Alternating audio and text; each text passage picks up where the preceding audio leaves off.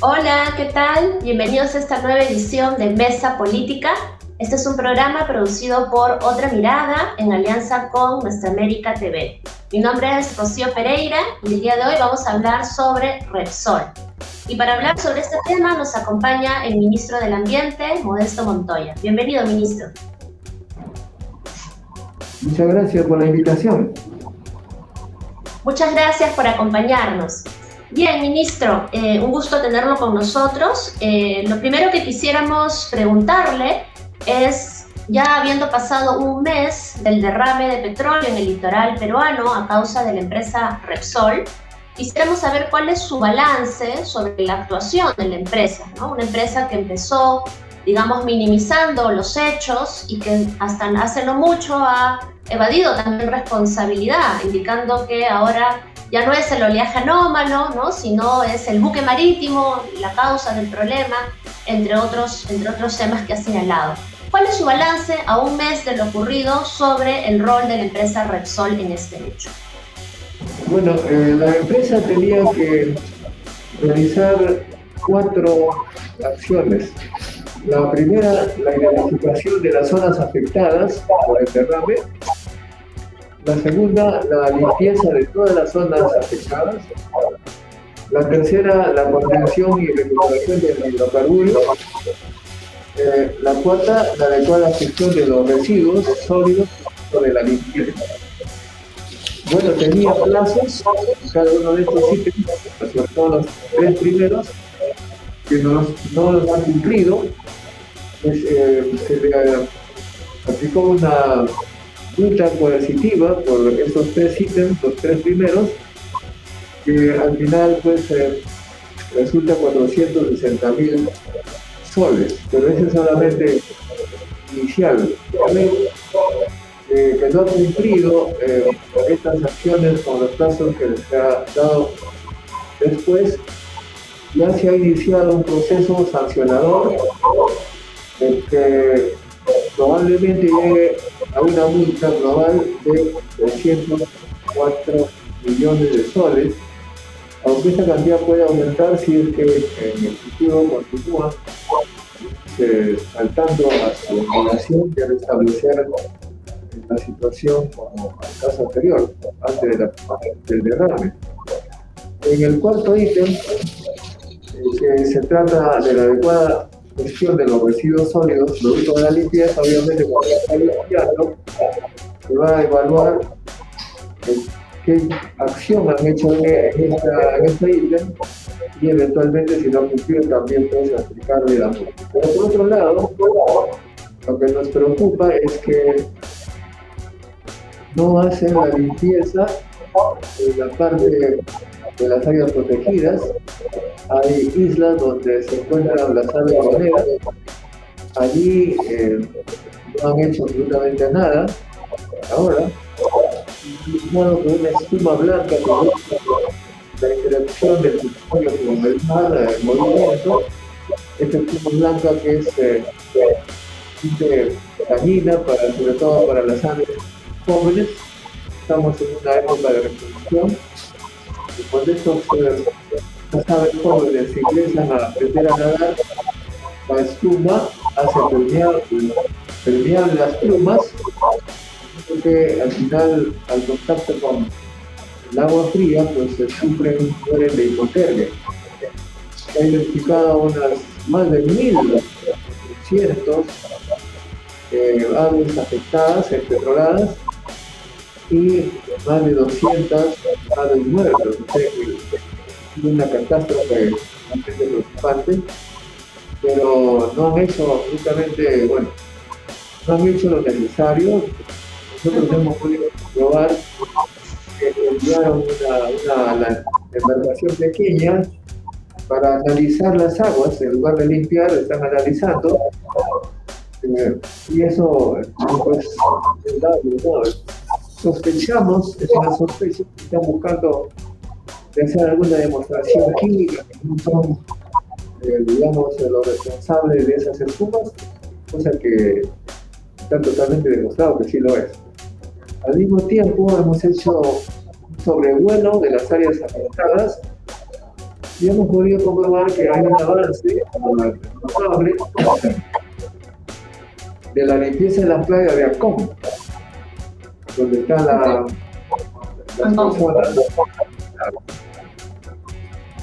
y la prensa puede verificar, pero un poco más al norte, en Pasamayo, sigue sin iniciarse una limpieza, tenemos el petróleo, sigue contaminando el mar, y la espuma en grandes cantidades es espuma blanca que se encuentra en la isla Tapia. De modo que es, eh, podemos resumir diciendo que la empresa no ha cumplido con sus obligaciones de restablecer las cosas a la situación anterior al derrame. Y bueno, pero por otro lado tenemos el tema de la descarga, de combustible. Eh, hemos dado una autorización a través de la eh, bajo control la carga y descarga para abastecernos de combustible de buques y de aviones, pero se le dio un plazo a la empresa para que demuestre que no va a haber problemas con la, con la carga y descarga. Ha cumplido el día de la día y estamos esperando el informe de cuál va a ser el procedimiento que van a seguir para ver pues si se le da un plazo adicional, porque de todas maneras necesitamos asegurar que la población tenga el abastecimiento de gasolina, que es lo que preocupa a todos. Esa es Entonces, la situación. De acuerdo, entonces por lo que usted nos cuenta, en, en principio la empresa habría hecho muy cosas demasiado insuficientes y en general no habría cumplido, ¿no? Ha, incumplido con los reiterados pedidos eh, que se le han hecho. Eh, ¿Llegó a presentar la empresa un plan de contingencia? ¿Existía este plan de, donde se establecían las acciones de remediación o nunca lo vimos? Bueno, no, no evidencian eso, lo que les ha mostrado lo que tienen que hacer, les ha dado un plan y no lo han cumplido. Eh, aparentemente no tienen un plan de contingencia porque hasta ahora pues no avanza como lo, debieron hacer. Y es muy preocupante que una empresa privada se comporte de esa manera porque pues, digamos echa un manto de dudas sobre la empresa en general. Los empresarios deberían, eh, a través de las organizaciones empresariales, también deberían exigir a esta empresa privada para que cumpla con sus obligaciones, puesto que es una representada de, de los medios empresariales. Y por supuesto también el gobierno español que exija a la empresa española que cumpla obligaciones, porque también eso afecta a la, relación, la imagen que tiene las empresas entonces, ministro, podemos decir en, resumen que la empresa no, no ha cumplido, muy, muy lamentable lo que, lo que está sucediendo en esta catástrofe ambiental. Em, pero ahora pasando al lado del Estado, también quisiéramos preguntarle cuál es su balance de la actuación del Estado. Hemos visto a, a las entidades actuando, es verdad, hemos visto al, al CEFOR, al OEFA, entre otros, pero em, tal vez no es suficiente lo que se está haciendo. Eh, en su opinión, ¿qué ha sido lo positivo y qué es lo que todavía hay que mejorar? ¿Cuál es el balance de la actuación del Estado? Todas eh, las obligaciones de reparación de daños a la fauna, a la flora, y también a, las consecuencias eh, graves en la economía de los pescadores, otras actividades relacionadas con las playas, debieron ser eh, mitigadas por la empresa a través de indemnizaciones adecuadas. al no hacerlo, eh, obviamente el Estado, que no tiene recursos, hace lo que puede para ayudar en algo, ¿no? Y e, ese algo, de todas maneras, tendrá que ser recuperado a, cuenta de la empresa. pero también el Estado tiene eh, los efectivos eh, profesionales que han en cierta manera defendido a las aves, los han eh, llevado a buen recaudo aquellas que se pudo, algunas han sido llevadas al parque de las leyendas para que no pierdan la vida.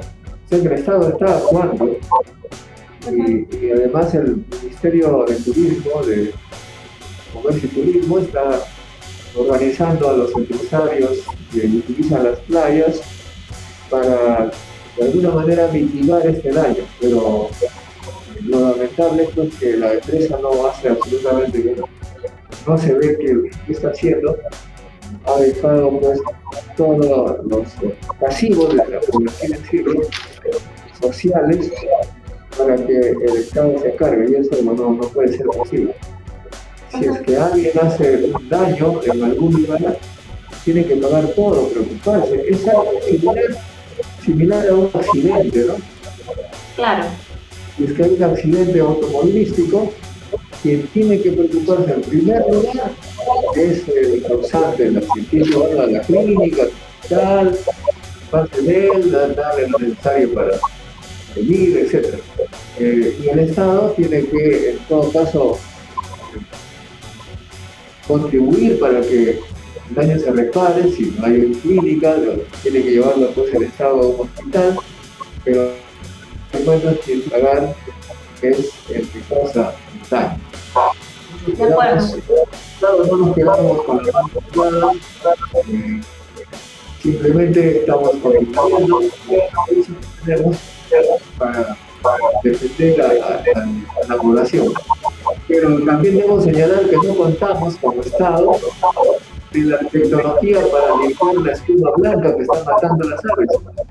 La empresa privada, en lugar de estar buscando análisis, debería contratar una empresa internacional con la tecnología que sí existe para que limpie lo antes posible. Es una pena decirlo, pero uno tiene la impresión que está esperando que el mar vaya limpiando y se deshaga de sus eh, obligaciones, pero eso no va a ocurrir puesto que la UEFA le aplicará las sanciones que corresponden a una empresa que es irresponsable. Ministro, y en, la línea de, la actuación del Estado, es cierto que UEFA está, está impulsando varias medidas, eh, varias sanciones administrativas, pero recordemos que el daño es tan grande ¿no? y, el impacto no solo va a ser en el corto plazo, sino también en el mediano, largo plazo. Y dada esta magnitud, el gabinete Vázquez en su momento impulsó una demanda internacional contra Repsol. ¿Qué es lo que pasó? ¿Qué es lo que ha pasado con esta demanda internacional? ¿El, actual, ¿La actual gestión la va a seguir impulsando? paralelamente, bueno, ese es nuestro campo de minado, es el campo que le he señalado, ¿no? Pero por otro lado, eh, por el lado de la ciudadanía, ya eso tiene que ver con justicia, está y ya inició todo un proceso eh, penal que tiene, tendría que informar eso precisamente sector justicia. Sabemos que hay ese proceso penal ha hecho una serie de medidas, incluso prohibición de salida de algunos funcionarios, el campo totalmente Bueno, no, no podría opinar en más detalle para evitar, pues, eh, digamos, eh, infracciones legales de estar opinando sobre temas que no corresponden al MINAM. Ok, y otro tema es, eh, que eso sí corresponde al MINAM, es ¿Cómo podemos prevenir estas situaciones de, cara al futuro? ¿Qué es lo que se puede hacer para que el, sector ambiente no tenga un rol, digamos, tan reactivo, sino más bien preventivo, ¿no? Y estas situaciones que, digamos, ocurren todo el tiempo en la Amazonía, además, eh, se puedan prevenir, ¿no? ¿Cómo fortalecemos la legislación ambiental y el rol de fiscalización del sector ambiente? El tema de los problemas de contaminación producto del uso de tecnologías existe en todo el mundo, es conocido. y los estados, y el Perú lo hace, trata de prevenir todos los eh, problemas que tienen que ver con el ambiente y también con conflictos sociales, o sea, todos los problemas que pueden surgir, el Estado trata de prevenir. Y en el caso del petróleo, tenemos eh, nosotros eh, en INAM, tenemos OEFA, pero, para prevenir está pues OCIDERMIN, que corresponde a la PCM. OCIDERMIN lo que hace es con la ingeniería, con los técnicos, que son expertos en cada una de las tecnologías, revisan los eh, materiales, los equipos, para ver si están en condiciones de funcionamiento. Entiendo que estaban en condiciones de funcionamiento y esto está siendo analizado actualmente.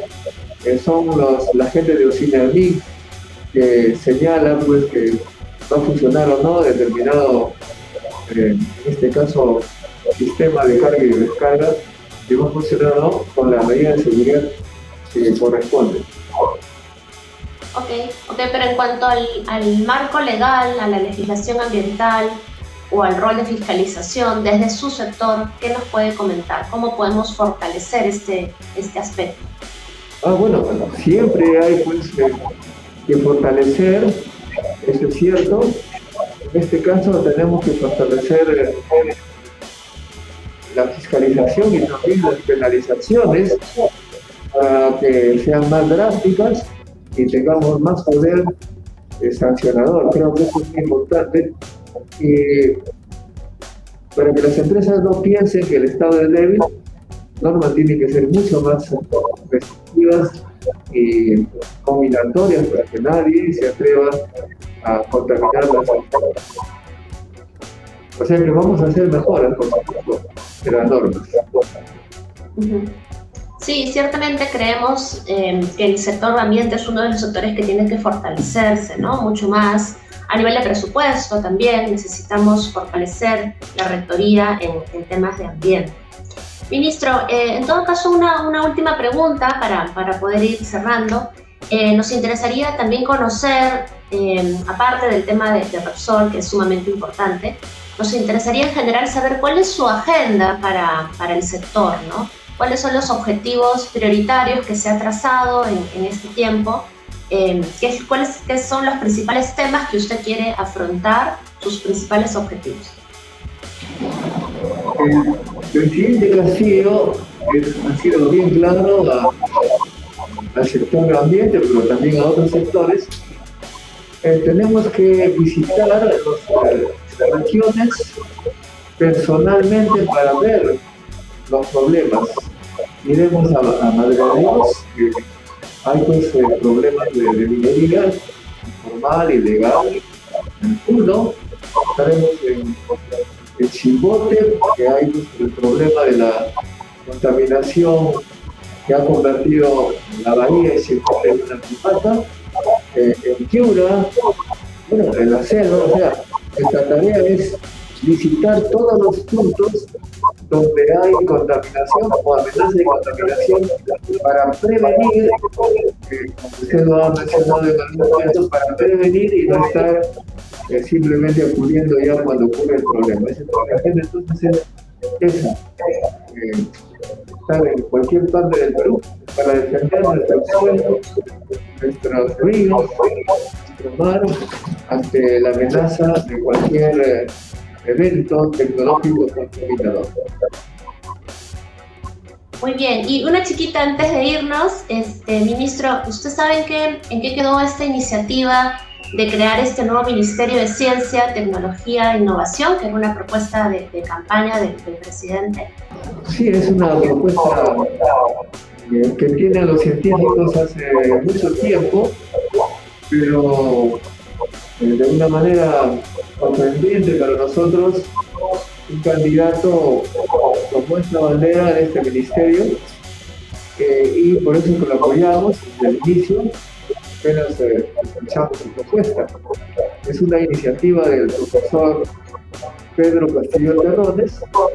me parece formidable puesto que la ciencia en el Perú eh, siempre ha sido la hermana menor, nadie le hace caso a la ciencia, no le hacía caso. Tenía pues bajo presupuesto, científicos eh, se van del país, Estados Unidos lo recibe gran alegría, el, el consejero presidencial del presidente de Estados Unidos ha dicho que va a hacer más esfuerzo para jalarse a todos los científicos del mundo y en nuestro país, en cambio, prácticamente los despide. Esto necesita entonces una política al más alto nivel que debería ser un ministerio, porque sabemos todos que la riqueza actual del siglo XXI viene de la ciencia y tecnología. Eh, nosotros en el Perú estamos dependiendo solamente de los minerales.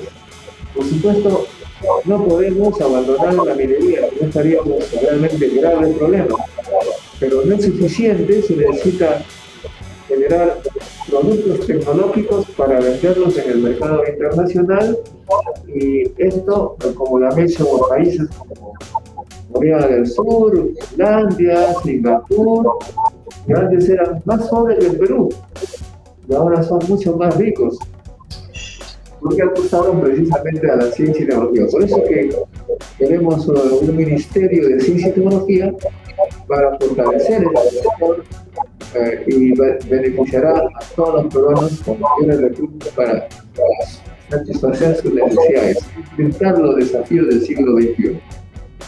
¿Y usted tiene conocimiento en qué estado está esa propuesta o todavía, todavía no ha avanzado? Eh, eh, la propuesta ha sido presentada por el presidente del Consejo de Ministros al Congreso. Eh, y el Congreso, en la Comisión de Ciencia, Tecnología e Innovación, se verá el día, eh, los primeros días de marzo, después de la investidura, va a recibir al presidente del Consejo de Ministros y va a sustentar la propuesta de quien, quien declara la aprobación, quien aprueba el proyecto es el Congreso. De modo que la primera o segunda semana de marzo estaremos en el Congreso defendiendo el proyecto. Ok, nos queda clara la ruta entonces y seguro que habrán novedades. Bueno, con esto hemos, hemos concluido la entrevista, le agradecemos, le agradecemos por su tiempo y por su participación. Eso ha sido todo, amigos, amigas. Compartan este material, si les gustó, difúndanlo y con ustedes será hasta una siguiente oportunidad. Hasta pronto.